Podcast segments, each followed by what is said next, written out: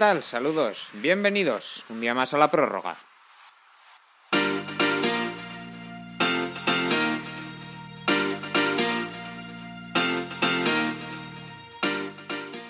Prórroga de lunes en la que vamos a tratar lo ocurrido este fin de semana con ese partido que centraba toda nuestra atención a disputarse en el Wanda Metropolitano y que finalizó con empate a uno entre Atlético de Madrid y Real Madrid. Eh, también hablaremos del clásico alemán eh, enfrentaba en este caso a Bayern Múnich y a Borussia Dortmund. Haaland dio miedo, pero el Bayern remontó 4-2 final para los de Hansi Flick y también eh, repasaremos también eh, las cuestiones más importantes del fútbol internacional, eso sí, también con las previas estaremos de esta semana que se nos viene de Champions y de Europa League. Mañana, martes, os esperamos a todos aquí con la retransmisión de Liga de Campeones. También el miércoles os esperamos a todos aquí en directo con la retransmisión de la Champions, aquí en The Overtime en eh, Twitch. Por hoy eh, lo que vamos a hacer son las previas, pero antes repasar lo que ha ocurrido este fin de semana con eh, Zeus Martínez. ¿Qué tal, Zeus? Hola, ¿qué tal? Muy buenas, Moore. Muy buenas, Neil, también. Vamos a hablar un poco de fútbol, que es lo que nos gusta, la Liga, la Champions, las competiciones más importantes, ¿no? Neil Córdoba, ¿qué tal? ¿Qué tal, John? Programa en riguroso directo. El Inter está ganando 1-0 al Atalanta en un duelo importantísimo por el Scudetto. Y noticia del día de hoy para, para presentarme así un poco, muy, muy random. Marek Hamsik ficha por el Göteborg. Bueno, Marek, Gote, eh, Marek Göteborg. Marek Hamsik que, que, ficha por el Göteborg. La noticia del día para Neil, eh, en riguroso directo, para quien lo esté escuchando en directo. Si lo estáis escuchando en diferido, pues en riguroso diferido. En cualquier caso, vamos con, con el análisis de este, de este partido del, del pasado domingo, eh, que en realidad eh, Zeus eh, bueno, mmm, dejó mejores sensaciones si cogemos el cómputo general del partido, pese al empate a uno, las mejores sensaciones del, del Atlético, yo creo que es indiscutible. Sí, sobre todo en la primera media hora, ¿no? Luego creo que se igualó un poco el encuentro, pero en esos primeros 30 minutos el Atlético de Madrid movía la pelota con mucha fluidez. El Real Madrid nos estaba encontrando en el campo, nos estaba robando, porque el Madrid tampoco es un equipo que más allá de la figura de Casemiro robe, no se encontraba muy, muy, muy a disgusto porque su sistema defensivo es más o menos sólido, pero el Real Madrid estaba siendo claramente inferior en esa primera media hora, como digo.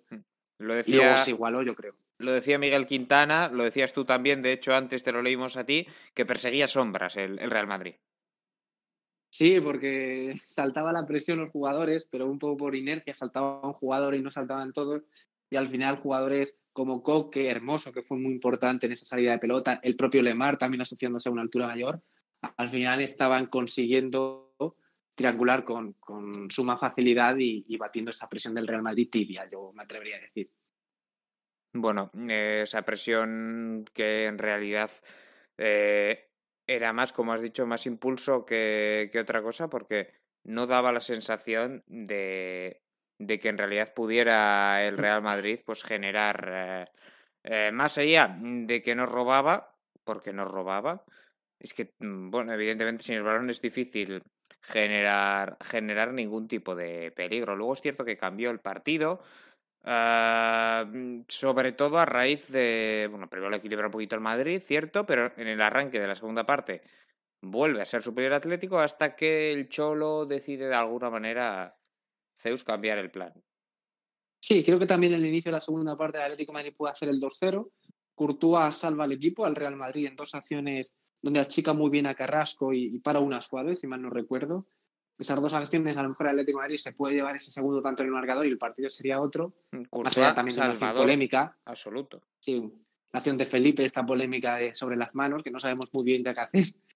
Hmm. Y, y, luego yo creo que en, en la última media hora el Real Madrid es mejor, el, y el encuentro al final lo termina empatando Benzema en una gran acción por dentro con Casemiro. Además que Black ya para una, una doble a Karim Benzema. Un, bueno, ahí ya no Black está absolutamente espléndido. Demostrando también porque es el... Bueno, hay debate, ¿no? ¿Quién es el mejor portero entre, entre Jano Black y Marc-André Ter Stegen? Más allá de, de eso, de quién es el mejor o el segundo mejor, pues en realidad eh, Zeus, eh, bueno, son, son, los dos mejores. Intervino, sí, intervino Courtois, Black, Courtois, pero, pero, Pero yo insisto, ¿eh? también intervino Courtois, como hemos comentado, Sí. eh, Un partido salvando, de muchos- salvando dos acciones. Nil. Sí, un partido de muchas idas y venidas, donde para mí sin duda Casemiro fue el mejor del partido, no solo por la asistencia, sino por, por cómo tapa los espacios por, por dentro, ¿no? Cómo, cómo tapa ese hueco que hay entre la línea de defensores y la línea de, de medios, eh, anulando a los posibles jugadores que caigan por dentro en el, en Atlético, sobre todo cuando luego entró Joao Félix, que es al que más le gusta jugar por dentro. Pero también es cierto que, que coincidió la entrada de Joao Félix con ese paso atrás, entonces no, no vimos a Joao Félix en el contexto que más, que más favorable que más favorable le hubiese sido, considero. No, Eh. le vimos más en derecha, de hecho. Sí, al Más bien final. como volante bueno, derecho. en derecha e izquierda, quiero decir, al final le vimos, eh, si no recuerdo mal, según va quitando jugadores, va cambiando la posición en realidad, eh, porque Sí. cambia el esquema, que luego cuando quita, quita también a Ángel Correa, que era el que estaba actuando en ese momento en derecha, en cualquier caso.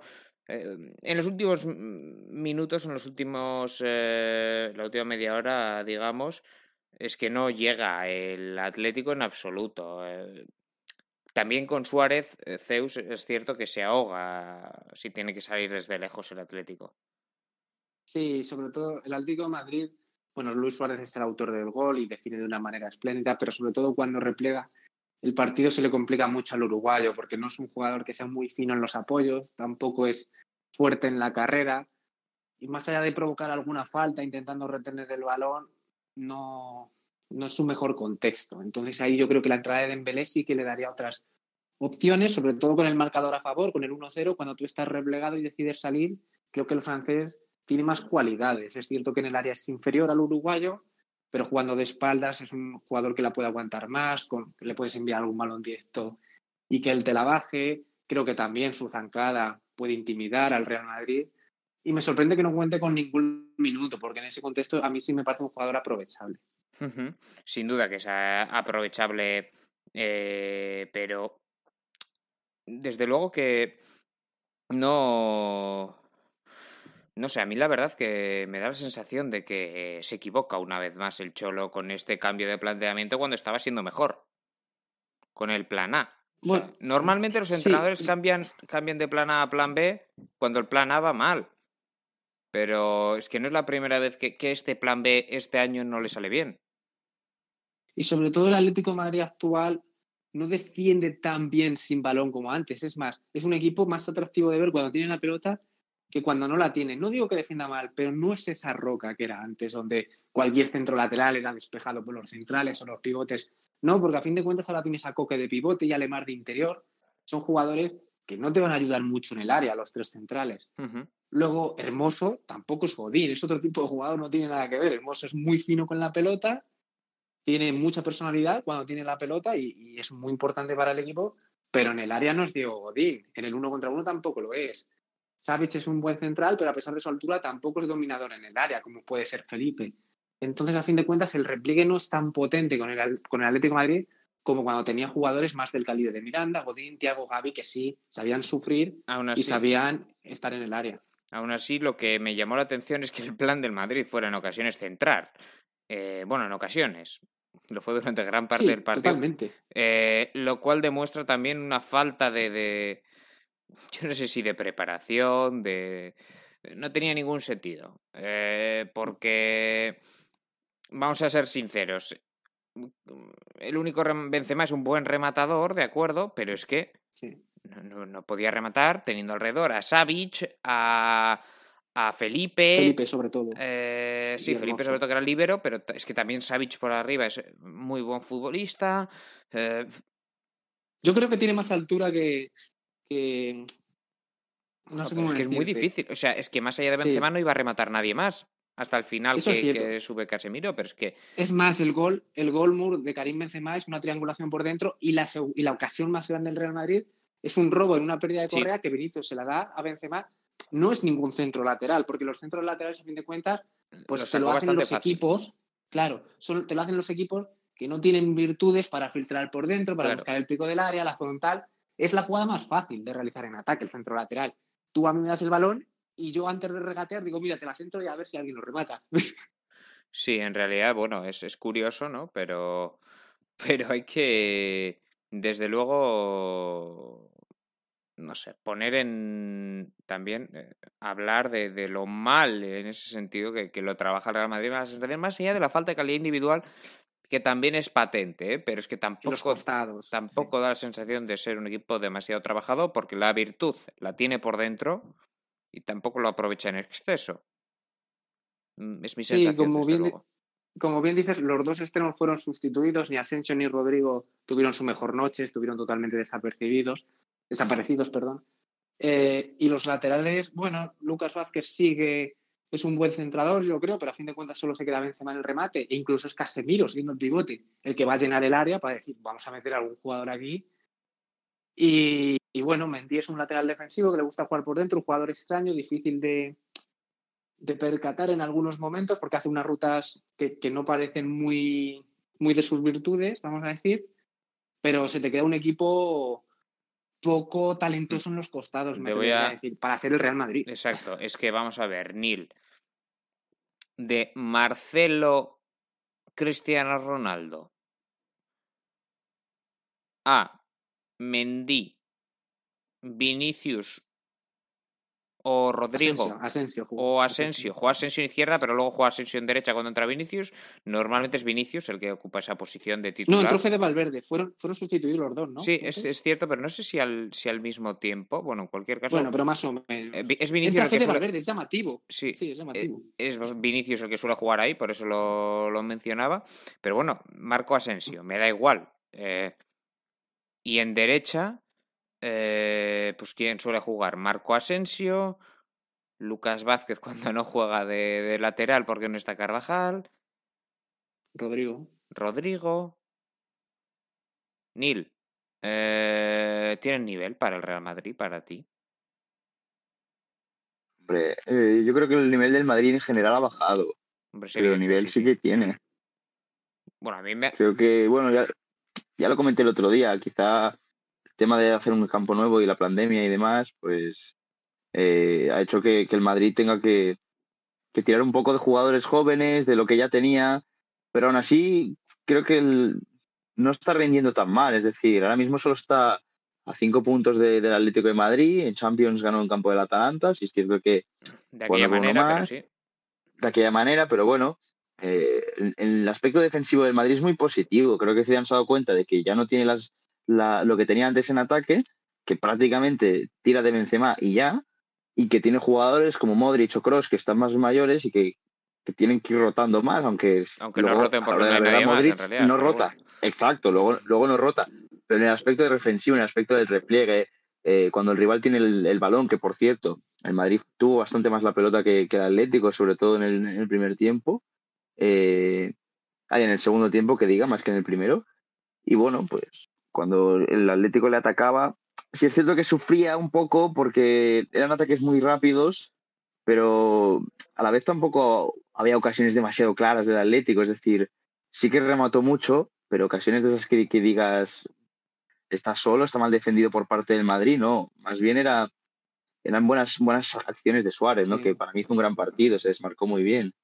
Y luego también. Una gran primera parte, sí, sobre todo. Sí, y luego también me gustaría destacar que que fue muy inteligente Simeone metiendo a Correa, porque al final él sabe que sin balón le va a aportar más que Joao Félix. Sí que es cierto que con balón va a aportar menos, pero como sabes que seguramente el Madrid va a tener más la pelota en un partido así, pues al final te interesa más qué te aporta un jugador sin balón, ¿no? Y a veces en la primera parte en realidad no tuvo tanto balón el Madrid. Eh, no, no, fue más en la segunda, que, lo he hecho al revés. La segunda sí, sí, es cierto que yo sí le vi sentido ¿eh? a que jugara Correa y, y no Joao Félix. Es otra cuestión que se le ha criticado mucho al Cholo. Yo sí le veía cierto, cierto sentido, porque tampoco Joao Félix está actuando a un gran nivel.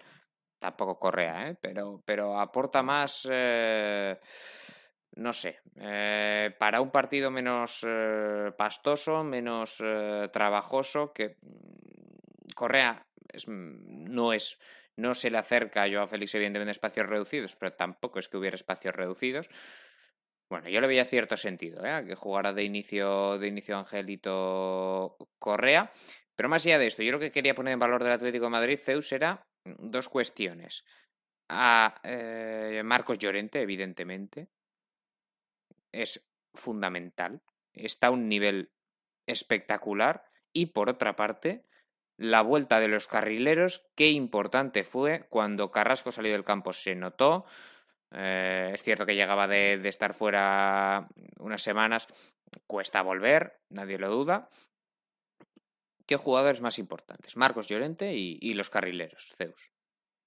Sí, voy a intentar responderte a todo en tus cuestiones porque me han lanzado dos, tres. Sí. Y bueno, el Atlético de Madrid, no hemos dicho el dibujo, dibujó un 4-3-3 en fase defensiva, 4-1-4-1 en realidad, ¿no? El 4-3-3 siempre al final es un 4-5-1, 4-1-4-1, porque los extremos se apoyan. Mencionabais a Correa y es cierto que Correa tiene más sacrificio defensivo que Joao Félix y para jugar en banda yo creo que es más apto Correa. Tiene ese sacrificio de bajar con su lateral, lo vamos a recordar contra Marcos Alonso, contra la, eliminatoria contra el Chelsea. Sí, está persiguiendo continuamente. 6-3-1. Sí, no vemos ahí a Joao Félix hacer esa función. Entonces, para jugar en banda, defender, sí que es más apto, aunque su partido no fue muy acertado. Luego por Llorente, yo creo que Llorente es la pieza fundamental para el Atlético de Madrid. O sea, el Atlético de Madrid tiene jugadores talentosos con el balón, Coque, Lemar, Hermoso, Carrasco, Joao Félix, aunque no está entrando en el 11. Y Llorente es la figura que va al espacio. Y le viene muy bien Tripier, porque si te fijas, Tripier tiene ese golpeo de balón, es muy preciso y al final se entiende muy bien con Llorente, Llorente lanza la carrera, Trippier sabe que va a llegar siempre, algunas veces se la lanza incluso muy profundo, donde hubo una acción donde los jugadores del Real Madrid se pararon porque creían que el balón iba a salir de fondo y no salió de fondo. Y Llorente tiene una potencia ahí donde está siendo decisivo, es el máximo asistente de la liga. Y lo pongo en valor esto porque es un interior. Lo normal es hacer números estando arriba, pero en el mediocampo es mucho más difícil, estar más lejos del área iba a ir incluso más allá y creo que después de lo que has dicho estarás conmigo de que es el jugador más importante del actual Atlético de Madrid. Sí. Es, increíble porque creo que nadie esperaba ese rendimiento ¿no? cuando vino del Madrid. Y en esa posición. Y en esa posición, además, y, jugando, aportando tanto en ataque, ¿no? Porque en sus inicios era más bien un pivote y ahora casi se podría considerar un complemento de ataque. Sí, sí, no, es más, Llorente destaca por lo que te ofrece ofensivamente, incluso más que defensivamente, que es bueno, muy bueno, muy intenso, hmm. bueno en el robo. Defensivamente tiene sus cualidades de pivote y las sigue manteniendo. A lo mejor es demasiado intenso y por eso ha avanzado hacia otra posición, porque el pivote muchas veces tiene que guardar más la posición y hmm. él no lo hace tanto. No. Pero Llorente lleva ocho goles y ocho asistencias en Es increíble. Me recuerda a James en números. Sí, claro, pero este juega más atrás. Sí, sí. Evidentemente que juega más atrás y que es otro tipo de futbolista. O sea, hay que darle más valor todavía. Eh, la jugada que has comentado es, bestial. Eh, le tira a Trippier un melón demasiado fuerte. O sea, vale que llega, pero es demasiado fuerte. Separan los jugadores del Madrid dando por hecho que se va a ir por línea de fondo y Llorente llega se mete en el área. Se, mete en el área y intenta dar el pase atrás, que, que, no es muy preciso, pero bueno, se va de uno y luego da el pase atrás. Eh, luego eh, se muestra preciso aún, aún eh, estando en, ese pico de esfuerzo. En, el gol. En el gol, eso es lo que iba a comentar. En el gol es precisamente un balón hacia Llorente.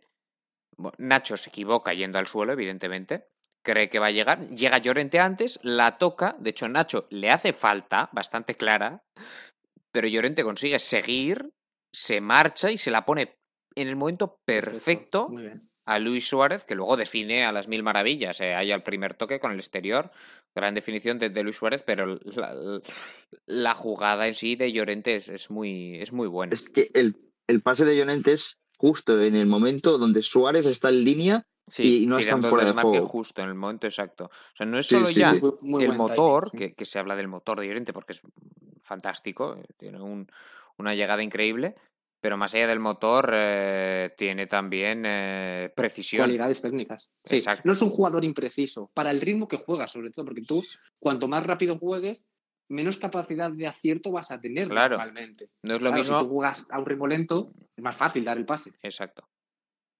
Exacto, bueno. Exacto. Pues... y, por mencionar a los carrileros, que es una pregunta que me has hecho también, es muy importante para el Atlético Madrid.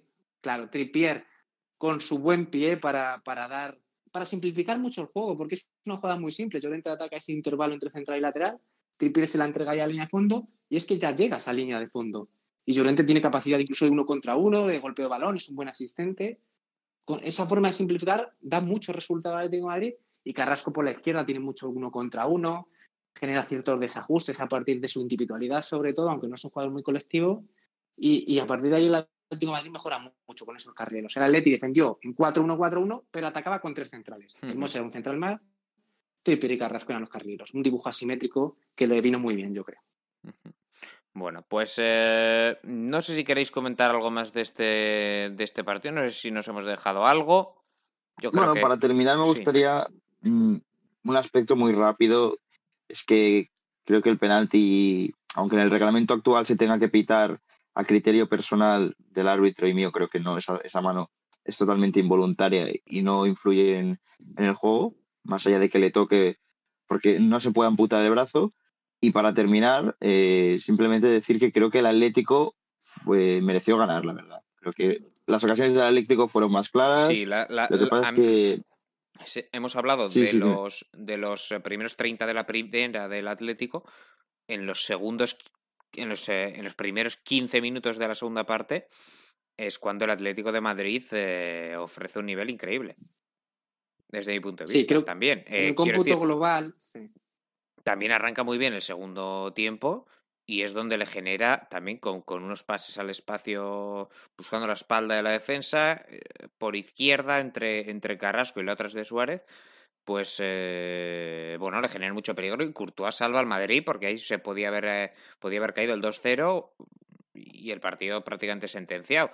Luego el Madrid tuvo alguna ocasión para empatar acabó empatando y sí para mí mereció ganar quizá el, el, Atlético de Madrid en el cómputo general del partido. Eh, Zeus, creo eh, que en cuanto a números, tuvo más, eh, más ocasiones el Madrid por eso, pero creo que fueron menos a ver, Pero es que lo de contar, o sea, al final las ocasiones. Claro, claro, los números no, hay que medirlas, Hay que medirlas a nivel cualitativo, no a nivel cuantitativo. Zeus y cerramos.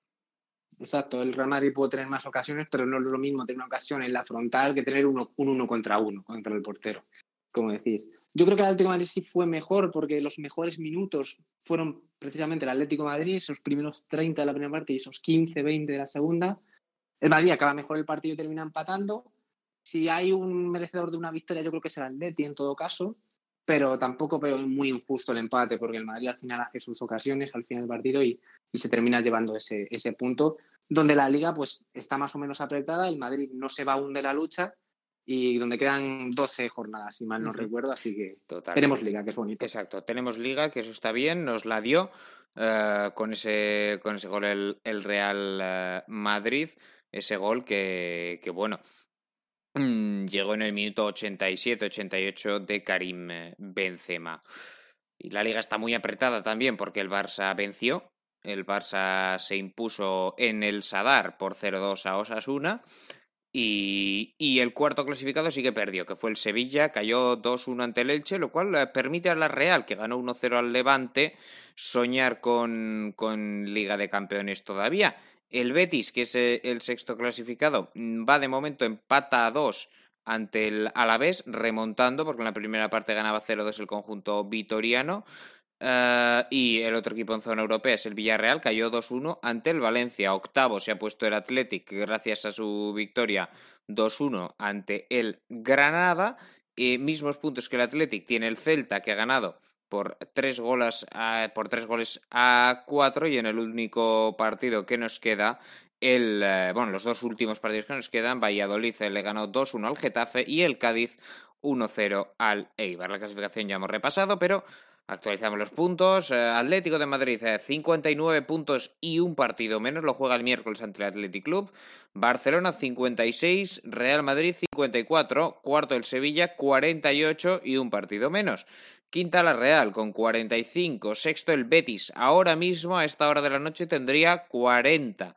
Aunque quedan apenas eh, tres minutos de partido ante el Alavés. Séptimo Villarreal 37, octavo Athletic Club 33 y un partido menos, también 33 para Celta y Granada. Un décimo el Levante con 32, duodécimo Valencia con 30, 28 tiene Osasuna, 28 tiene el Cádiz, 27 tiene el Getafe, décimo sexto Valladolid con 25, décimo séptimo Sala del Descenso el Elche con 24, Décimo octavo, ahora mismo con este empate momentáneo a la vez con 23, el Eibar que tiene 22 penúltimo y en eh, el farolillo rojo el Huesca con 20 unidades. Y de la liga nos vamos a ir a la Bundesliga, donde tuvimos también eh, en este caso el, el sábado un partido increíble entre, entre el Bayern Múnich y el, y el Dortmund. Nil, un partido loco que, remontó el conjunto de, de Hans-Dieter Flick porque a los 10 minutos ganaba 0-2 el Dortmund. Sí, una remontada muy justa. Realmente el Bayern fue, fue bastante superior, pero el efecto Haaland hace que de la nada te, te caiga un 0-2 en contra, que realmente en todo momento gestionó muy bien el Bayern, teniendo las ocasiones, teniendo el balón. Luego un penalti que, que es muy, muy joven por parte del Dortmund, ¿no? Siempre hablamos de que le falta experiencia, es un penalti de, jugador, jugador joven, de, falta de experiencia. Y bueno, luego ya el Bayern en la segunda parte eh, fue totalmente superior. Sí que es cierto que tuvo que esperar hasta el tramo final para ganar el partido, pero es que Lewandowski acabó metiendo un hat-trick. Por cierto, eh, gol del Betis al final 3-2, ¿eh? Bueno, pues el Betis que lo remonta, oye, esto moralmente para el Alavés es terrible, eh, pero terrible, terrible, porque te ibas 0-2 al descanso, salías del descenso y ahora te vas a quedar penúltimo. Pero bueno, y el Betis que va como un tiro, ojito, ojito, porque a este ritmo todavía pueden incluso soñar con, con Champions si el Sevilla continúa esta mala racha. Pero bueno, volvemos a, a lo de Alemania. Eh, me, me, pareció curioso que jugara Leroy Sané en derecha, pero es cierto que últimamente viene, viene cambiando, no viene permutando, a veces juega en derecha, a veces juega en izquierda. ¿Y, y dónde eh, creéis sí que, esto, que juega... ¿Dónde creéis que es mejor? Sí, sí. Esto lo hablamos con Zeus el otro día. Zeus, eh, ¿cuál fue tu conclusión? Sí, bueno, voy a añadir un poco eh, sobre el partido Sané. Creo que si buscas mucho centro es mejor en izquierda, pero si buscas uno contra uno y a lo mejor algún golpeo desde la frontal es mejor en derecha. Creo que es un jugador apto en los dos costados, como Nabri, el propio Coman. Coman. Creo que tienen cierta variedad ahí, tres, cuatro extremos, juntando con, con Douglas Costa incluso, de mucho talento. Iba a decir que sobre Haaland, voy a hablar un poco sobre Haaland, sobre sus dos goles en la front, metió un gol desde la frontal, un jugador que toca creo en un central y acaba pegado al palo. Y el segundo gol es un gol de delantero centro puro y duro. Hay una jugada que ataca el primer palo con una voracidad que no, no recuerda a ningún jugador esa voracidad del gol, de ver la portería tan fácil como a lo mejor me atrevería a decir Cristiano Ronaldo. Es decir, Alan es sí. otro perfil de jugador porque es aparte desde el delantero centro, desde el 9 y Cristiano, ¿no? Cristiano era un extremo o segundo punta que le gustaba tener un 9 por, por delante, digamos, que le fijara un poco los centrales o le abriera ese espacio y entrar desde segunda línea. Pero esa voracidad, esa, esos desmarques, esa zancada, no sé, ve la portería como, como ningún jugador he visto yo. Hmm, Es, es la sensación que tengo. Es, es bestial, ¿eh, Haaland? Eh, no sé de cara si, a puerta, sobre si, si, recordáis qué años tiene. No sé si. 20, ¿no? 20. Sí, sí. Sí, sí, por eso. Sí. Eh... Y luego el Bayern. Sí. Es increíble. Sí, yo, yo Pero es que no sabes muy bien qué decir. No, es que me parece alucinante. Es, es, mi jugador favorito del mundo mundial. O sea, es que es. Me parece que juega otra cosa. Está loco. Me lo dirás a mí. Sí, me lo dirás a mí. Si es que tiene todo, lo tiene todo. O sea, la zancada Pero... es de, de jugador africano, la verdad.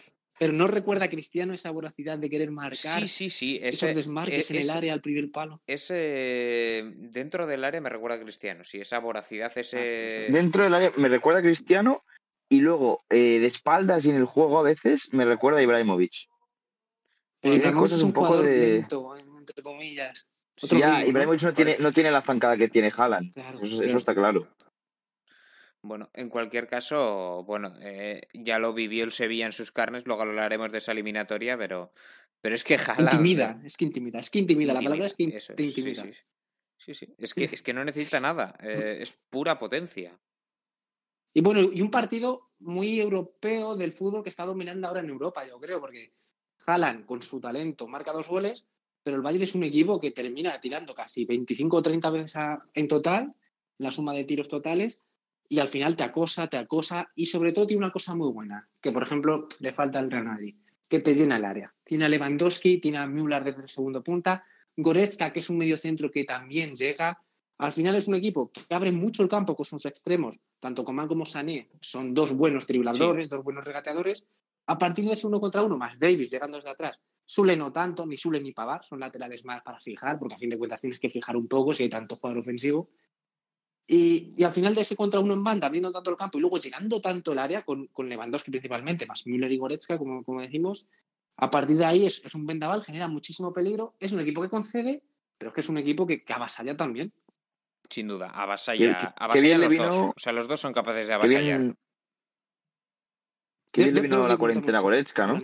Sí, sí, Goretzka. No, no, que le vino muy bien la, la, cuarentena. Hay gente que, bueno, la mayoría le vino mal, pues a Goretzka todo lo contrario. Goretzka, Porque... eh, desde entonces, es uno de los mejores centrocampistas del mundo. Es una locura. Sí.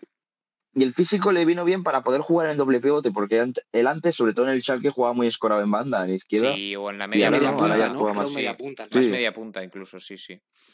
Eh, no era desde luego eh... un medio centro. Por cierto, creo que no, no somos conscientes de que Haaland en un partido donde el Dortmund apenas tiene cuatro ocasiones mete dos goles. Imaginaos si llega a jugar con el Bayern. Sí, sí, ¿Cuántos claro, mete? sí. ¿Cuántos mete? Cinco. Es que el, el, el, Borussia Dortmund en realidad ni le está replegado. Marca dos goles, dice vamos a replegar e intentar, sí, sí, sí. pues más o menos aguantar este dominio del Bayern de Múnich, pero yo creo que el Bayern de Múnich, si tú te repliegas, es el equipo que más daño te va a hacer, porque es que te llena con muchos jugadores el área. Lewandowski, ahí es un jugador absolutamente determinante, 20, es que va por, a más de un gol por partido. ¿Cuántos 27 tiros el Bayern de Múnich. 27, 27, tiros. ¿Y Lewandowski cuántos goles lleva en Liga? Lo voy a mirar, que tengo aquí un poco de datos. 31. 31 ah. goles en 24 jornadas. Sí, lo de Lewandowski es, es, bestial. Un año más va. Sí, es que, es que también es, es cierto, ¿eh? lo que decía Neil. Pones a Haaland en el Bayern. ¿Cuántos mete? Sí, sí. Mira, mete? algunos datos que te voy a decir. 40, aquí. a lo mejor. No sé. el, el, Bayern de Múnich lleva 71 goles ya en 24 jornadas. Sí, sí. O sea, no, y no, y no es solo por partido. Y no es solo que gane los partidos cómodamente en, en Bundesliga, es en la Champions y le mete 4 al Atlético de Madrid. Claro, es un equipo. Lo que está dominando en Europa es lo que decimos. Los equipos verticales, vertiginosos, que no tienen miedo al error, que no tienen miedo a recibir ese gol. Ese es el fútbol que está dominando ahora. Sí. El Dortmund también es un equipo así, pero claro, no tiene esa capacidad que tiene el Bayern de Múnich de dominar. Y al Bayern le está yendo muy bien. Y sí. domina su liga. Y es el favorito. El Leipzig la está peleando. Para mí. Sí. Y en la Champions. Sí, pues, el Leipzig está aguantando este año. Sí. os decía, está solo a dos puntos. Es muy meritorio. Exacto. Eh, muy meritorio el Leipzig. Es cierto que Bayern lleva algún pinchazo más de lo habitual, pero, pero aún así aguantando muy bien el ritmo el Leipzig que ha ganado, gana dos partidos de cada tres, es decir, 20, eh, de 24 partidos, 16 victorias. Muy bien, muy buenos números. O sea, son números muy, muy buenos. Uh, el Dortmund, en cambio, está sexto. Eh, ojo, cuidado, que no se despisten y se queden sin Champions. Están a cuatro puntos ahora mismo de, de puestos de Liga de Campeones. Eh, harían bien en clasificarse, la verdad. Sí, Una sí, pregunta no van a perder que... a Sancho, Sí. seguro. Y si, y si no, Una a pregunta que me gustaría lan- lanzaros es ¿qué os gusta más el, P- el, el Bayern que digo, decir el PSG? ¿En 4-2-3-1 o 4-3-3? Yo creo que en 4-2-3-1. Pues al ¿Qué final Thomas Müller como enganche, Ah, aunque en sí. derecha también me gusta, no sé. Sí, a mí me gusta más con Müller de enganche. A mí, a mí me gusta 4-2-3-1 porque me gusta que el Bayern abra mucho el campo. Tiene cuatro extremos que te pueden generar en el uno contra uno, Sí. los cuatro. Y sobre todo le viene muy bien a Lewandowski y a Müller, llegando, llenando el área al propio Goretzka. Yo creo Y que Kimmich me- mejor acompañado siempre, yo creo. Sí. Sí, Kimmich al final es el medio centro más tranquilo, más jugón, que pone más. eh, Sí, pero bueno, que también tiene, es, que, es que también tiene llegada, esa es la, esa es la cuestión. O sea, Sí, no la de Goretzka. no la de Goretzka, pero para, física para ser el, cuesti- el mediocentro más defensivo también llega a la frontal y, y tiene buen disparo. Sí, sí, tiene buen golpeo. Y luego es cierto que, bueno, este vendaval al final lo tienes que controlar, meter un lateral derecho defensivo, Pavar normalmente, el Ujú. otro día Sule, que no es un lateral en sí, en realidad es un Sí. central muy grande. Y Claro. los problemas del Bayern, como decimos, están atrás. Están atrás. Es cierto que por eso Alaba está jugando de central, porque es rapidísimo y, y para eso sirve, para jugar a campo abierto, pero Alaba no te lo imaginas tú en un repliegue. No, no, Yo, desde luego, no. no, es que no se va a replegar nunca el Bayern de Múnich. O sea, Exacto, la verdad es que no. Es muy, muy complicado. bueno, pues 4-2 se impuso el Bayern Múnich al Borussia Dortmund. Un Borussia Dortmund nos ponemos en modo Champions que juega mañana mismo. Lo hace ante el Sevilla en casa. 2-3 ganó en la ida gracias a un partidazo de Haaland, sobre todo Haaland. Pero bueno, un buen partido del equipo que defendió mejor de lo habitual. eh, aún así encajó dos goles, pero defendió mejor de lo habitual el Dortmund.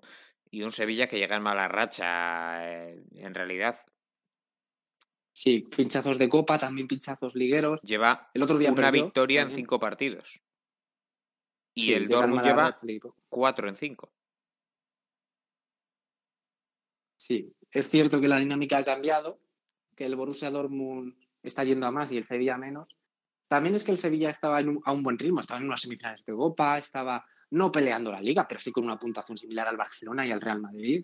Estaba haciendo una grandísima temporada, al final no la podido mantener. ¿Crees que es mucha presión para el Sevilla, quizá Zeus, tal y como estaba, ¿no? En Champions y en Liga. Estaba, la plantilla al que final estaba tiene. Vivo, claro, al final estaba vivo en las tres competiciones. La liga lo tenía muy difícil, pero tenía, como decimos, la puntuación de dos grandes prácticamente. Y claro, en eliminatorias de Copa y Champions, al final a lo mejor se le va a hacer un poco cuesta arriba. Es lógico, tiene una plantilla profunda, yo creo, pero a fin de cuentas las piezas importantes no van a rotar. Eh, es un equipo El muy otro día dependiente, rotó yo creo. y le ganó el Sí. Claro, es un equipo muy dependiente eh, porque no tiene pegada en realidad. O sea, más allá de la figura en Nesiri, Lute Jones se ha quedado muy corto esta temporada. Mm. Parecía que estaba dando el estirón el año pasado. en Munir League, pero- tampoco convence. Pero, no, claro, Munir tampoco. Los extremos no son muy pegadores. A lo mejor Ocampos más, pero tampoco son los más pegadores. Y yo creo que la figura de Papu, que es un, un jugador que te puede dar el siguiente nivel, al final en el 4-3-3 no le viene bien jugar en banda. No. Sobre todo. De hecho, le metió interior. De Que hecho, tampoco creo que sea su posición. No, es que no es un 10. tiene, no tiene posición en ese 4-3-3. Ese es el problema. Claro, que Eso, eso te iba a decir. Es un fichaje que no tiene mucho sentido porque con Gasperini siempre jugaba. Es que eh, necesita ir enganchando. por dentro, pero, pero tampoco tan Sí. atrás. O sea, tampoco de interior. ¿No? Bueno, Yo creo que necesita jugar o de media punta o de falso 9. Y Sí, en el cuat- sí. en el- en el 5 en el 5-2-3 que hacía en el Atalanta, eh, había un delantero centro que era Duan Zapata y luego él era el doble enganche, ¿no? Hacía como en lugar de poner dos extremos, como ya tenía los carriles, ponía dos medias puntas acompañando al delantero centro. O Es muchas veces Sevilla- metía- sí. O muchas veces en doble punta, ¿no? Zapata. Muriel, muchas veces. También, sí, y era el más O Ilicic, retrasado. o Ilicic. Bueno, Ilicic, Claro. Ilicic con, con el Papu no jugaba mucho porque al final son parecidos, ¿no? sí, pero no sí, son sí jugaba, ¿eh? Sí, o sea, no siempre. Bueno, juga- jugaba, jugaba, pero acompañado siempre de un delantero centro por, Sí, por sí, adelante, no, o sea, jugaba el por Papu delante, por detrás de Ilicic y el Zapata, Zapata. o quien O fuera. Muriel también. O Muriel. Uno de esos dos junto a Ilicic o, y el o Papu si por no detrás. era, era Zapata, si no a veces era Zapata y Ilicic y Papu de enganches, es lo que decía. Sí, también- a veces en, es- en ese sistema árbol. Yo creo que Sí, sería un exacto, equipo sistema árbol. muy dependiente de, de su sistema defensivo, de la pareja de centrales Cundido Carlos con Fernando por delante, son muy sólidos Sí. todos. Y, y claro, sí, pero una decimos, solidez, ¿no? una solidez que Haaland se llevó por delante en la ida. Exacto. Haaland y exacto. Sancho, sobre todo. Y es un equipo, sobre todo, configurado con problemas en el medio campo para tomar la iniciativa, porque mi Rakitic, que está haciendo una mala temporada a mi gusto, Rakitic, está jugando mucho en media punta ahora. Hmm. Yo creo que para jugar con Rakitic de media punta ahí es mejor jugar con Papu, sinceramente. Sin duda. Además, Rakitic ya, ya me gusta más de medio centro, incluso. De medio centro interior Sí. que de media punta. No tiene esa verticalidad para jugar ahí, ni, ni ese giro. Papu sí lo tiene. Y, Quizá bueno, le, le sí, ponen ahí por el recuerdo de la primera etapa Sí, de Rakitic Sevilla. en Pero Sevilla. es que sí, han pero ya no es pasado- ese jugador. Han pasado No, es que no lo 8 es. 7 años. Es que no lo es, es un jugador mucho, con mucho más pozo, más equilibrado, pero que no, no tiene esa zancada ni esa llegada que tenía antes, ni esa conducción. Hmm. Entonces, yo creo que si juegan 4-2-3-1, porque hemos visto al Sevilla en algunos momentos jugar 4-2-3-1, ahí Sí. Papu sí puede ser el 10 y no Claro. Rakitic. Rakitic puede ser el medio centro. Es ¿por que, es no? que sería lo lógico. O sea, si tú pones. Y, y si no quieres a Rakitic, pues, pues te lo cargas. O sea, quiero decir, Claro, si Rakitic Fernando y Jan Jordán. Joan Jordán y Fernando, y a Exacto. funcionar. O sea, es que el Papu es mejor que Rakitic hoy en día. En el, bueno, es que el- eh, contra el Dortmund juegan 4-2-3-1, Rakitic es media punta y Papu va a banda. Yo por eso digo que, que para jugar con Papu en banda, meta a Papu de 10, tienes Sí. dos buenas bandas, con Campos y Suso, y a partir de ahí Pues vamos, a a ver, ver. qué sucede, ¿no? Si juega. Luego si- me da la sensación, juega mañana, sí. para terminar, con el Sevilla que la pareja de mediocentros como que no ayuda demasiado a Diego Carlos y a. Para el nivel que tienen los dos centrales, creo que a veces no, no tapan bien los espacios. ¿En qué? No, Fernando sí, yo creo que Fernando en fase defensiva es Sí, un Fernando sí. es- Bueno, Fernando me gusta, pero está un poco irregular, no sé. A mí, yo eso, no, yo eso no comparto. ¿eh? Es cierto que no jugó un buen partido en la ida, pero, pero es que se vio muy superado. O sea, en realidad, es que como para Claro, lo decía, lo decía para, para, o sea, lo decía recordando el partido de ida. Sí, Tampoco vamos a sí, matarle por un que- pero es partido. Pero es que eso ocurre con todas las defensas contra Haaland, me da la sensación. Sí. también. Ya, también, también es eso. De hecho, es cierto que, que Diego Carlos en la, en la segunda parte del partido de ida sí consigue ay, aguantar un poquito a, a Haaland, pero bueno, es que es muy, es muy complicado. Diego Del Dortmund, Carlos del Dortmund hace es- un buen partido este día. sí, del Dortmund esperamos más o menos lo mismo de la ida, ¿no, Zeus? Sí, vamos a ver si es un equipo que repliega y contragolpea o tiene más el balón por jugar en casa. Quedó, o y sea, estamos viendo que contra los otro- grandes le gusta replegar. metió otro medio me centro. parece. Claro, sí. Y, el- y contra el Bayern de Múnich metió tres centrales. Defensa de cinco con un doble pivote. Sí, yo creo que creo- optará yo- por, el- por el sí. 4-5-1 mañana. Bueno, 4-5-1, Yo creo que- 4-3-3, como queramos llamarlo. Sí, yo creo que con las eliminatorias contra equipos que son de su nivel o mayor, normalmente su entrenador es más conservador, Hmm. mete un central, un medio centro más, y no juega con ese 4-2-3-1 característico que estaba jugando en Bundesliga, con Bellingham de medio centro, que es prácticamente un jugador casi media punta también, Hmm. con un sistema muy ofensivo que también descuida mucho atrás. Yo creo que es más conservador en este tipo de partidos y vamos a ver si opta por ese repliegue y contragolpe o tiene un poco más la iniciativa. No, Sí. no lo sabemos muy bien. Bueno, va- Yo creo que vas a tener un poco más de iniciativa, quizá. El otro día contra el Bayern jugó con Royce en derecha, no estando Sancho que está lesionado. Creo que el Royce actual donde mejor puede rendir es por Enganche. dentro. Sí. Sí, de enganche, claro. bueno, Pero eso, pero eso también te lleva a un 4-2-3-1, claro. sí. Sí, sí. eh, Sí, sí, obvio. Para mí, yo jugaría igual que en la ida. O sea, funciona muy bien. ¿Para qué vamos a hacer experimentos, no? Eh, eh, si- y si están los mismos jugadores, pues, pues venga, para adelante. Quizá puedes cambiar algún centrocampista, porque eh, ah, no me acuerdo quién fue baja, pero alguno sé que fue baja, no, no recuerdo exactamente. Bueno, Bitzel se ha roto para toda la temporada. Sí, sí, bueno, Bitzel era baja y sigue siendo baja, pero bueno. Delaney creo que tampoco estuvo. estuvo. Jugó en Recham de pivote. Jugó en Rechan, sí. Y Bellingham. Exacto, eso es. Bueno, pues funcionaron muy bien, así que no espero grandes, grandes novedades en ese aspecto. Y antes de que se nos vaya Zeus, eh, lo último que le voy a preguntar es por la otra eliminatoria de un equipo español, por el Barcelona, que juega el miércoles ante el Paris Saint-Germain, es prácticamente imposible. Muy difícil. Es que ya lo estamos diciendo, es muy difícil. Muy difícil incluso que se meta en la eliminatoria el Fútbol Club Barcelona. Hmm. No. Vosotros recordáis el 6-1, ¿no? Ya, Que pero estábamos que- ya- Yo creo que el Estábamos Paris ya en no el grupo y todo. O sea, ya, ya nos, nos conocíamos y parece que, que ha pasado mucho tiempo. De hecho, se ha sido, pero Sí. obviamente estoy con Zeus. Ahora Neymar no juega tiene en nada que ver, equipo. Ni la plantilla, Exacto. ni la dinámica del Barcelona, Ni el y campo. el hecho y el campo, que encima juegan fuera y sin público. Exacto. Son Bueno, muchos factores. Para jugar fuera mejor sin público, pero que sí, que, que, que- que fue en Bueno, la sí, ida. sí, sí, claro. Pero me refería que la otra vez fue la vuelta en casa y con todo el público. Exacto, sí, sí. son muchos factores. Son muchos ¿Y, factores y que no te creéis, la que, creéis que puede ganar el partido al menos o competirlo mejor?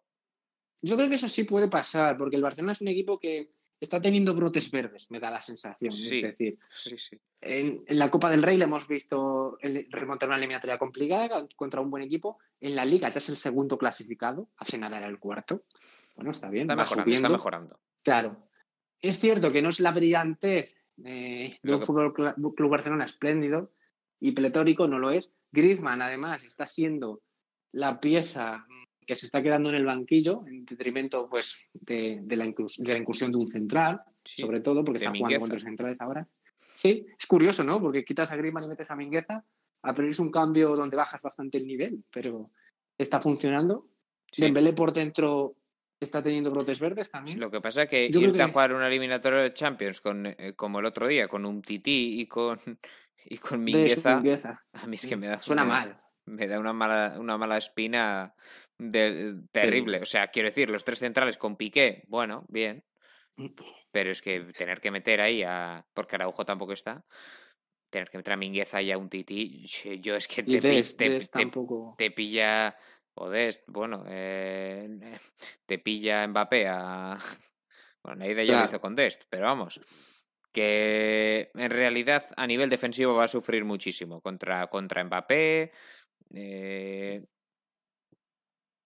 es que y. Paredes son jugadores que le sí. pueden hacer mucho daño al Barça, porque el Barça no es un equipo que presione bien la salida de balón. Ni Messi, Dembélé, ni Messi ni, ni Dembélé son jugadores capacitados para presionar. Yo creo que Messi, por- porque físicamente no es un jugador de 11 kilómetros al partido, No. y Dembélé es un jugador muy anárquico y que se deja llevar en esa Sí, fase sí, defensiva. No, no, no Y vamos luego, a ver a Dembélé, no. no.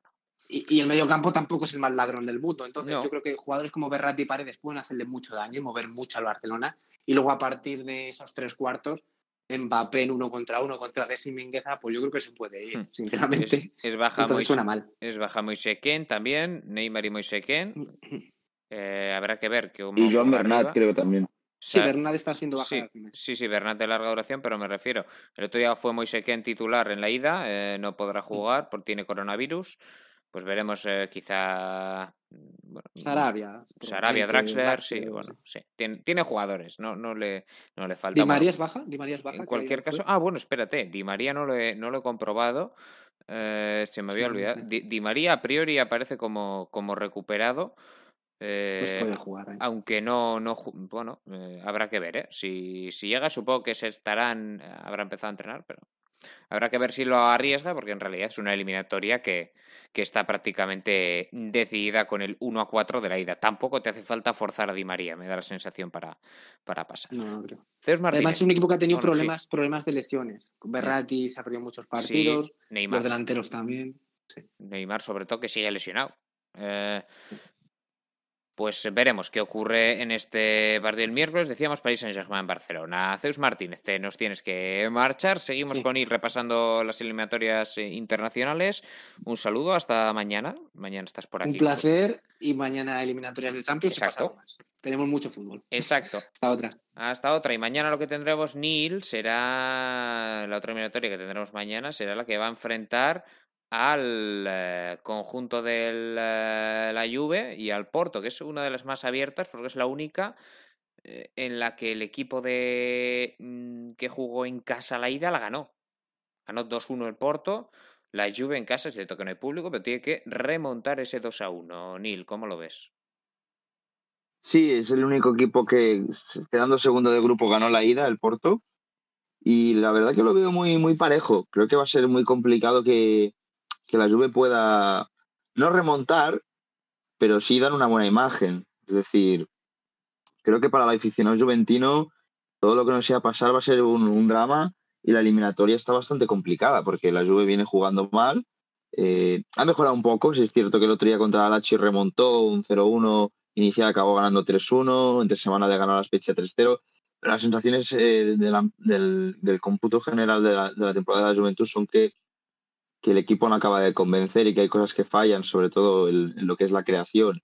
Y claro, al final el, Porto sabe que no, no encajando eh, puede, bueno, no encajando pasa seguro, pero me refiero que marcando cero goles, quedando 1-0, te vas a la prórroga, marcas uno, 2-1, pasas. Es decir, es un partido bastante fácil de plantear para el Porto y donde la Juventus, pues, lo que te digo, va a sufrir aparte no está Betancourt, que es mm, un jugador titular con... No es tan así, Neil, o sea, eh, fue 2-1 en la idea, ¿eh? no 1-0, como hemos dicho.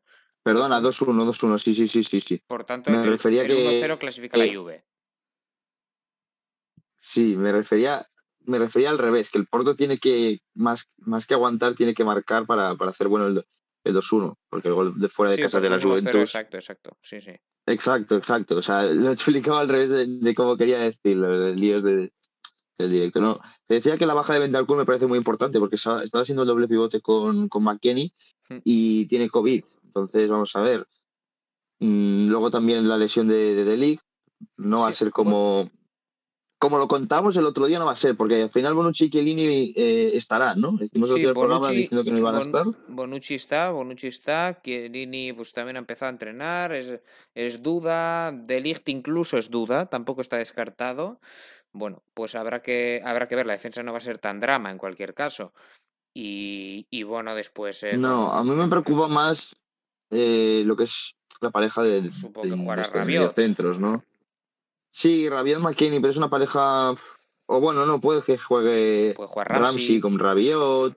Sí, o Ramsey con. Habrá que ver jugar McKinney, incluso. McKinney en la banda. Los tres. Sí, McKinney en izquierda incluso. En izquierda, en derecha habrá, que ver, ¿eh? Pero yo creo que, que puede. Es un partido un poco trampa, porque aun, aunque sí que es cierto que con el 1-0 pasan, hmm.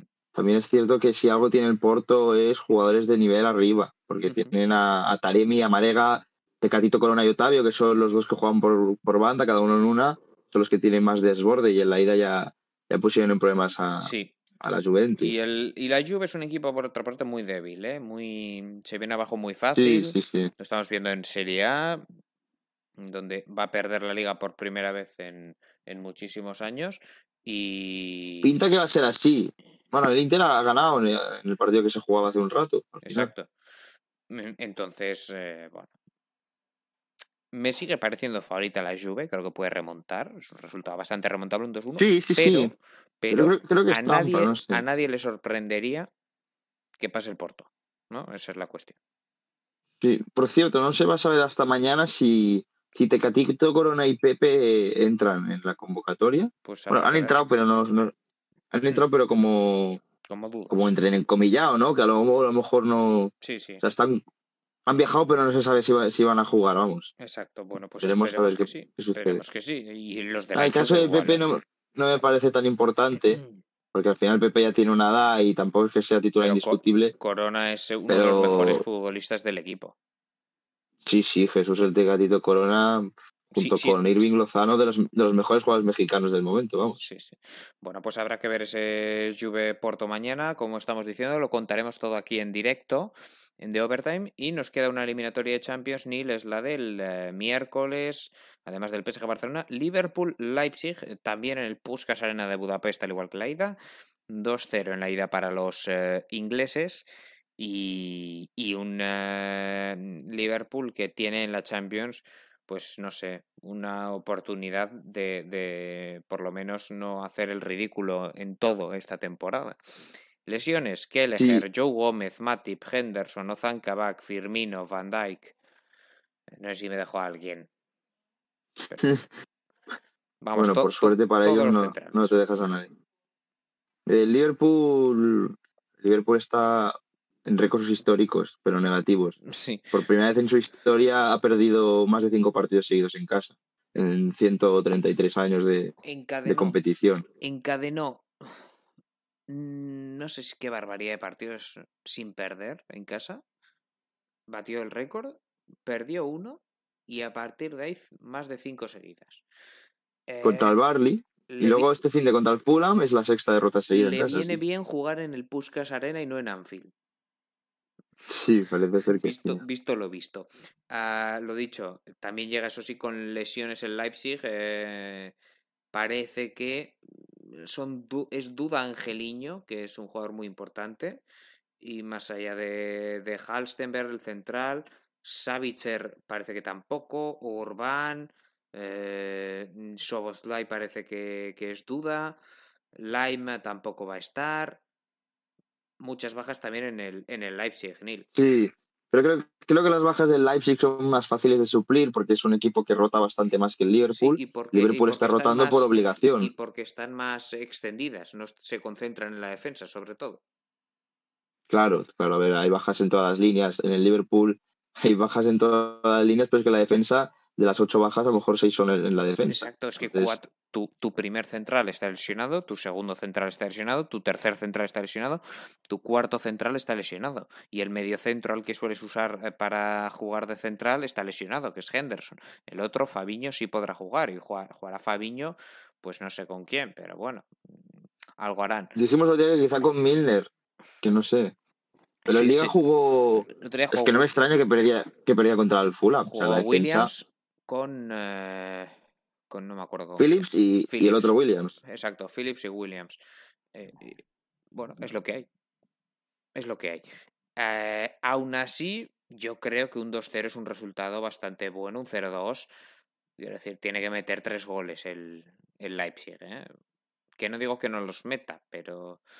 Hombre, favorito es el Liverpool, visto, visto cómo está la cosa. Sí, lo bueno es que Sadio Mane el otro día ya entró desde el banquillo, Hmm. que estuvo un tiempo lesionado y bueno, supongo que jugará de inicio. Mm, Últimamente ha sido el jugador más importante del equipo. Eh, bueno, veremos quién juega de central. Yo creo que lo lógico será que juegue que juegue este Fabiño con, con Williams. Creo que hará eso. No creo que se, jue- se la juegue a poner a Milner de central, No, sería muy, muy alocado. Y podría poner a Chimicas en defensa.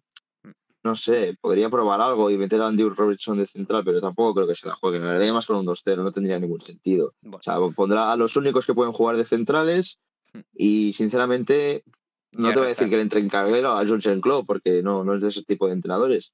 Pero es otra eliminatoria donde si el, el Leipzig consigue remontar, tampoco sería tan descabellado, visto las bajas y, el, y cómo vienen ambos en, liga. Exacto, mucho mejor el, Leipzig. De hecho, la sorpresa fue el resultado de, la ida. Bueno, pues dejamos la Champions y nos vamos ya para cerrar este, esta prórroga con la Europa League. Vamos a hacer, mm, te voy a pedir eh, telegráficamente, vamos a repasar todas las eliminatorias hoy sí, pero telegráficamente. Primera de ellas, 7 eh, menos 5, Ajax Young Boys, Nil. Bueno, a ver, te voy a decir lo lógico, y es que el Ajax obviamente es muy favorito en esta eliminatoria. Eh, con público te diría que tener la vuelta fuera quizás es peligroso, pero sin público pues no creo que sea tan, así. Tiene a Onana suspendido, que ya lo sabemos de hace tiempo pero luego tiene pues, a Ryan Gravenberg, que está siendo un jugador de, los, de, los, de la factoría Ajax que no va a tardar en salir del club. A Klassen, que volvió del Verde Breve esta temporada, está siendo muy importante. Y Dusan Tadic, que sigue siendo el jugador más importante del equipo. Luego tiene Anthony, que fue el fichaje para suplir a, a y lo está haciendo muy bien. Eh, Osama Idrisi, que lo ficha al Sevilla y lo ha cedido al Ajax porque no está jugando nada, que el año pasado lo hizo muy bien en la Z que bueno, jugador por jugador, eh, el equipo en sí juega muy bien, muy buen, muy buen juego de, organización, lo que ha sido toda la vida el Ajax, contra un Young Boys que dio la sorpresa cargándose el Leverkusen, y por eso te pongo ese entrecomillado que puede ser un partido trampa. Pero bueno, el Young Boys en Liga viene, viene a empatar tres partidos seguidos, te digo. También si de menos cinco. Son, líderes, ¿eh? Los dos en sus ligas, por si preguntan. Dinamo de Kiev, Villarreal. En Ucrania. Pues sí, eh, un partido donde cualquier cosa que no sea perder va a ser positivo y creo que aquí es bastante sí, no es, igual que yo. No es el Dinamo de Kiev tan malo. No, no, no, contra el Barça eh, ya lo dijimos el otro día, lo hizo muy bien teniendo en cuenta las bajas que tenía. Tiene a, Víctor Chankov, que me parece el jugador mm, franquicia, por así decirlo. Y bueno, en la liga ucraniana va líder. O sea, normalmente la suele ganar el Shakhtar en los últimos años y ahora mismo le saca cuatro puntos al Shakhtar Donetsk. Es decir, estamos ante un buen año del Dinamo de Kiev, ante una buena generación de jugadores ucranianos sub-21, que la mayoría están en el, en Dinamo de Kiev y los veremos algunos en la Eurocopa con la absoluta. Así que bueno, vamos a ver el, el Villarreal que ha bajado un poco el nivel en liga, pero sí que es cierto que tiene tan buena cantera que al final jugadores como Fer, como Fermiño, como Jeremy Pino, que por cierto está lesionado, entran y te aportan mucho. También está lesionado Coquelin y Borra, que son los jugadores eh, que juegan de interiores, hay de interiores de, de mediocentros, pero bueno, más allá de esas bajas está Gerard Moreno, que sí que es el hombre más importante. Bueno, también. Lo dicho, que cualquier cosa que no sea perder es positivo, sí. También 7 menos 5, sí, teniendo en cuenta que, luego queda la vuelta, evidentemente. Eh, también 7 menos 5 en este caso. Manchester United-Milan. Bueno, partido que huele, o sea, suena a final de Champions de, de los 2000, ¿no? Muy, muy, muy. Sin duda. Muy nostálgico el partido.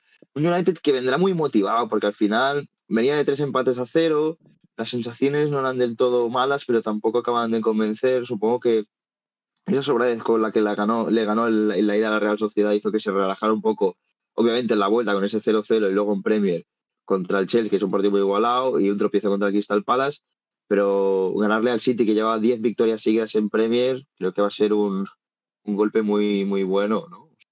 De ánimo. Sin duda. Entonces, con Bruno Fernández como jugador emblemático, Creo que es el mejor fichaje que ha hecho el Manchester United en los últimos años. Es favorito el Manchester United, yo creo, ¿eh? sin duda. Sí, sí, yo también lo creo. Aparte que el Milan va a estar pensando aún en la serie que tiene alguna mínima opción. El United sobre todo porque. No, el United ya no tiene opciones de Premier, el Milan sí. El Milan ganó ayer contra el Verona 0-2 y aún puede hacer algo. Incluso creo que el Milan está muy interesado en clasificarse a Champions vía Liga, que no le va a hacer falta ganar la Europa League para hacerlo y te diría incluso que pueden rotar, porque lo han hecho en todas las rondas. Sí que es cierto que seguramente Ibrahimovic quiere jugar este partido, encima juega con dos ex ¿eh? No, no está, está lesionado. No, es verdad, está lesionado, exacto, es verdad. Está lesionado Ibrahimovic y está lesionado Shalanoglu. Y, Teo Hernández tiene COVID. O sea, bajas importantes. Bueno. yo, creo, yo creo que lo normal es que. No lo normal, porque al final es un partido muy igualado, pero daría favorito al United. Creo que seguramente gane la ida. Para cerrar los de las 7 menos 5, Slavia de Praga, Glasgow Rangers. Bueno, para empezar a El- hablar de, el- este el duelo de esta eliminatoria. Mola, el duelo molón, ¿eh? Porque es el que El no duelo tiene. mola porque El, el que no tiene. Bueno, el Ajax Young Boys tampoco, ¿eh? Pero este no tiene a ningún equipo de las ocho grandes ligas. sí, y para empezar a hablar de este duelo, enhorabuena al Glasgow Rangers 10 años después, tras haber medio desaparecido, ha vuelto a ganar la liga 10 años después, insisto, con Steven Gerrard. Así que nada, enhorabuena porque faltan muchas jornadas y se ha hecho lo que hacía el Celtic hace muchos años, que, que ha podido volver a ganar la liga al Rangers y por ahora está invicto en su liga. Contra el Slavia Praga, que se cargó al Leicester City, el equipo de Tersesovski. Viene a, a ser lo mismo que lo que vimos en la fase de grupos de la Champions pasada, un equipo que juega muy rápido, un equipo que corre mucho, con Olayinga como jugador eh, más veloz, ¿no? Por izquierda. Es Luego tiene bueno a Bach. Olayinka, Sí, es muy bueno. Es muy, muy, muy rápido, ¿no? Muy si tuviera pegada, seguramente no estaría en el Slavia de Praga, Claro, también claro, te digo. Pero lleva bastante peligro la Jinka, sí, sí. Yo no Luego sé. tenemos a Alexander Bach, sí, que es el lateral derecho, que es un jugador muy interesante, de 23 años. Pero creo que la clave de este Slavia Praga es Tersesovski. Es decir, si, si lo han aguantado en el Slavia es porque el proyecto debe ser muy interesante y le pagarán bien. Porque sin dudas, yo si fuese un equipo de media tabla de la Premier, le hubiera hecho una oferta como entrenador. Viendo lo que, lo que ha hecho con este equipo a nivel europeo, que no es fácil, siendo, vale que es el mejor equipo de República Checa con diferencia, pero no deja de ser la República Checa. Y luego, para hablar de Glasgow Rangers, pues tenemos a jugadores muy interesantes como Joe Aribó, tenemos a- al hijo de Hagi, que, bueno, eh, seguramente sea el mejor jugador del equipo, jugando por, por dentro como media punta.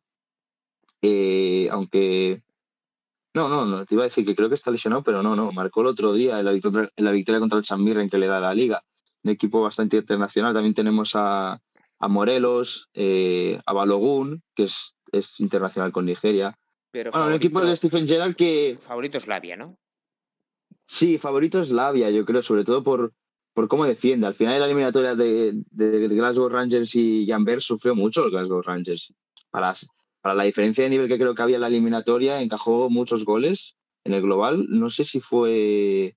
Ahora no recuerdo bien, pero me suena que marcó 3 y 3. 3-4 allí Sí, sí. y luego le marcó 2. dos. Es decir, no, le, tres, le metió 5. El, el global fue de 9 a 5. Exacto. Es una locura. Sí, sí. Es decir, se, se nota que la liga escocesa no, no, no, no importa tanto defender, ¿no? Quizá hay, hay tanta diferencia entre el Rangers y el Celtic que, que no se nota la, la defensa y luego vas a Europa y sí. Entonces, Exacto. el conjunto de Slavia está, está más hecho, yo. Vamos con los partidos de las 9. Empezamos en los Cármenes. Eh, bueno, en los Cármenes no, espérate, que esto se jugaba, vete tú a saber dónde, ¿no? Creo que se jugaba. No me acuerdo. No, no, se juegan los Cármenes. La cosa es que no quieren, o sea, el gobierno noruego no quiere que se juegue en Noruega. Entonces Ah. la vuelta no se va a jugar en Vale, Noruega, la creo. vuelta es lo que se va a jugar eh, fuera. Vale. Pues en los Cármenes es Granada Molde. muchas bajas para Granada. Yo creo que esa sería la definición y el titular del partido, ¿no? Gonalons, Darwin Machís, Luis Milla, eh, Luis Suárez, Luis Suárez también, Jesús Vallejo, Carlos Neva. Carlos Neva. Jugó, jugó el otro día Jorge Moya contra Atlético y marcó, la que es la, parte positiva, que aunque sea ya un jugador muy veterano, va jugando y va marcando siempre pero y aguanta, así el aguanta el ritmo. Contra el Hoffenheim mereció perder, pero por Sí, goleada. lo comentamos el otro día. Sí, sí. Mereció llevarse un carro y sin embargo le metió cinco goles al Hoffenheim en el global. Me parece digno de, de estudio de cuarto milenio. Sí, pero bueno, en teoría el Granada a mí me parece Muy, muy favorito. con los bajas. Me parece la eliminatoria más decantada a favor de alguien. Bueno, quizá, quizá luego hablemos de otra, pero, pero puede ser. No, porque luego hablaremos de la otra que supongo que te refieres al Tottenham Dinamo de Zagreb. Sí. El Dinamo de Zagreb me da bastante más esperanza que el, que el Molda. Al final el Molda, el único jugador que puedo desta- destacar es Seikrem, que es el Xavi del Molda, es el jugador que abre los espacios, es el jugador que juega Sí, por es, dentro. es muy bueno y créeme, pero, pero sí que no tiene, no tiene gran cosa el, el molde. No, Al- más al- allá de Ikrem no, no destacó demasiado. A las 9 también, eh, Olympiacos Arsenal. Una eliminatoria muy bonita. Y si no me equivoco, el año pasado creo que se dio y No sé pasó si el Olympiacos con. o el anterior, pero Sí, el año pasado mismo fue y pasó Olympiacos en la prórroga. Ya me Exacto. sonaba a mí. Sí, sí, sí, sí, efectivamente es el que le Que de elimina. hecho, en, en esa eliminatoria es donde Chimicas destaca y luego pues se gana el fichaje por el Liverpool en, en verano. Sí. el lateral izquierdo. Bueno, la eliminatoria del año pasado ya se dio y ya dio la sorpresa al Olympiacos. Entonces, creo que la podemos definir como muy abierta, ¿no? Porque es un Arsenal que tiene un equipo que juega bastante bien, porque lo que propone Arteta es un juego guardiolesco, que te mete goles de, de, de 10 pases al primer toque, que son espectaculares, pero que luego también es capaz de, es capaz de lo peor. Entonces, pues no, no sabría cómo definirla. Yo diría que muy abierta, un Olympiacos que tiene jugadores con mucha experiencia, mm, de, de- de- de estos que han, han dado la vuelta al mundo, por así decirlo. Si, si quieres te los repaso rápidamente algunos. Mario Goetze, hay Mario Goetze, perdona, que es el PSV. PSV. Está mirando el- el último partido. Eh, esto, Bruma, Josef El Arabi, mm, Envila, Rubén Semedo, Jolevas. Balbuena. Bueno, estos podría, podrían hacer un programa de estos de, de culebrón en, Sí, en la sí. cárcel o algo. En Vilá, bueno, bueno, esto tiene una pinta de. de- Bueno. Una banda. Parece una banda olímpica, sí. Se va a enfrentar al Arsenal. En eh, Roma, Nil. En el Olímpico, Roma Shakhtar Donetsk. Sí, dos ucranianos en octavos. Le daba bien la, Europa League a los ucranianos.